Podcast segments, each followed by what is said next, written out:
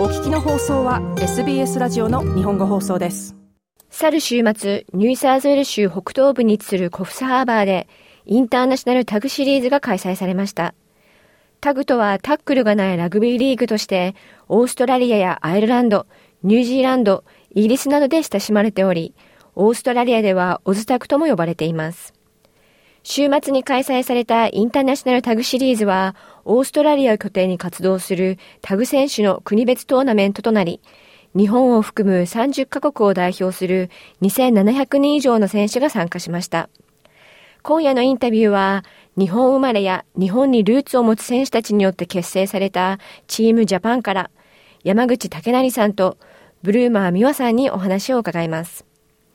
山口さんは2019年にラグビーと英語を学ぶために来合。まずはオズタグとラグビーの違いについて聞いてみました。一番大きな違いは、普通のラグビーはコンタクトと言われる体を当てるプレーがあるんですけども、タグラグビーがそれがなく、タックルの代わりに腰の横についてるタグを取って、えっ、と、相手をディフェンスするっていうものになります。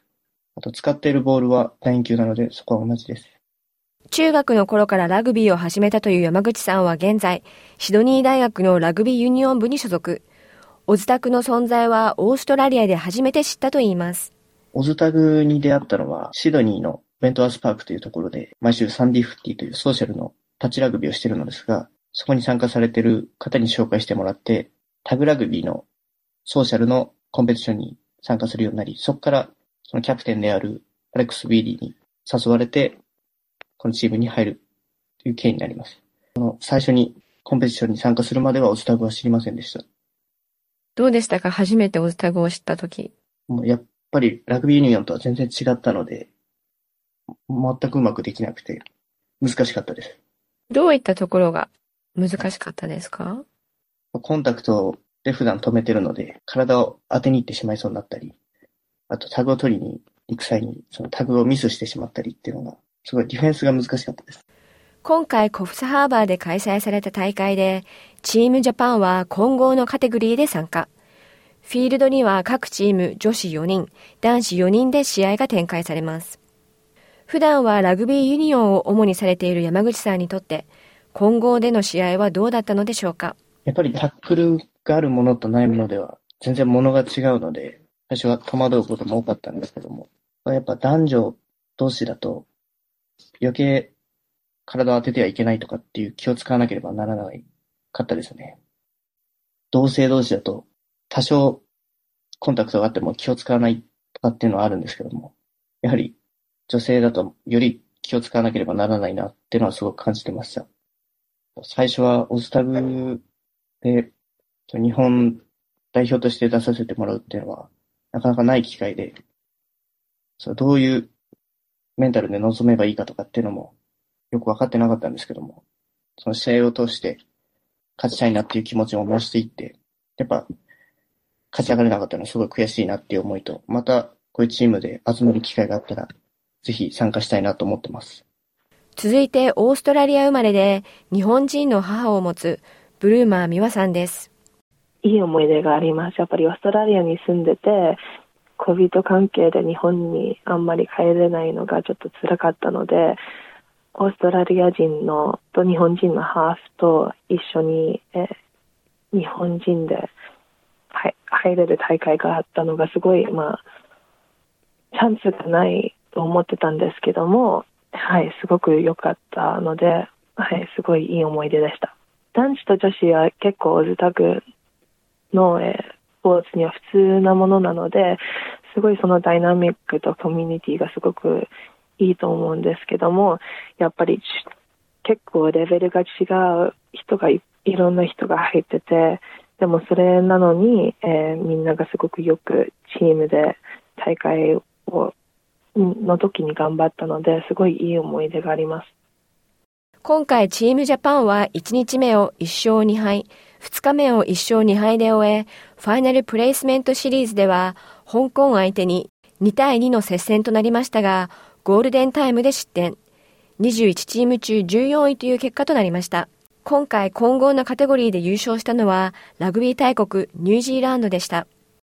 ぱり準備する機会が少なかったなっていうのをすごく感じて、他のチームの出来であったり、あとは、こっちのチームの足りない部分であったりっていうのを明確に分かったので、そこは改善できると思います。ブルーマーさんは小さい頃からタッチフットボールをやられてきましたが、2年ほど前に友達からの誘いで、オズタグを始めたといいます。えー、オズタグはチームスポーツなので、小さい頃は水泳とかテニスをいっぱいやってたんですけども、やっぱりそのチームのコミュニティがあって、やっぱり男子と女子ののチームもあんまりないことだと思うので、そういう、まあ、すごいインクルーシブと、すごい、えー、まあ、みんな仲良く同じスポーツを に入れて、えー、みんな一緒に頑張るのがすごく、まあ、違うスポーツと違うところだと思うんですけども、そこが一番好きなところです。現在、トーレンス大学でスポーツマネジメントを学びながら、シドニー大学のラグビーユニオン部に所属している山口さんは、オーストラリアでラグビーを成功させること、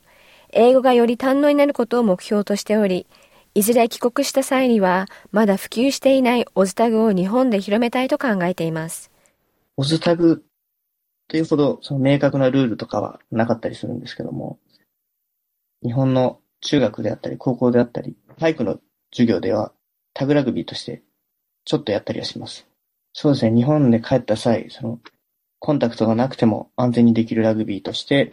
そのラグビーに触れる機会として、いい機会だなと思うので、ぜひ機会があれば、そういうオズタグを広める機会には参加したいと思います。オズタグを知らない方にオズタグの魅力について教えていただけますか？はい。えー、オズタグの魅力は、ラグビーを知らない方でも簡単に始められるっていうのが一番の魅力だと思います。なので、背が高くなくても、ガタイが良くなくても、オズタグだったら活躍できるってのはすごく感じます。シドニーであったら、えっと、各サバーブとかで、オズタグのコンペティションが開催されてるので、そういう時間帯を調べて、何曜日に何があるとかっていうのが出てくると思うので、そこで見に行くのがいいと思います。今夜はインターナショナルタグシリーズでチームジャパンの一員として参加した山口武成さんとブルーマー美和さんにお話を伺いました。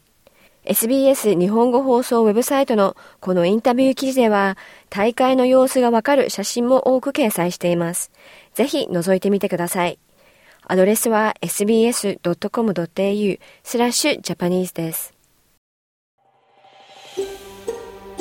SBS 日本語放送の Facebook ページで会話に加わってください。l i いいねを押してご意見ご感想をお寄せください。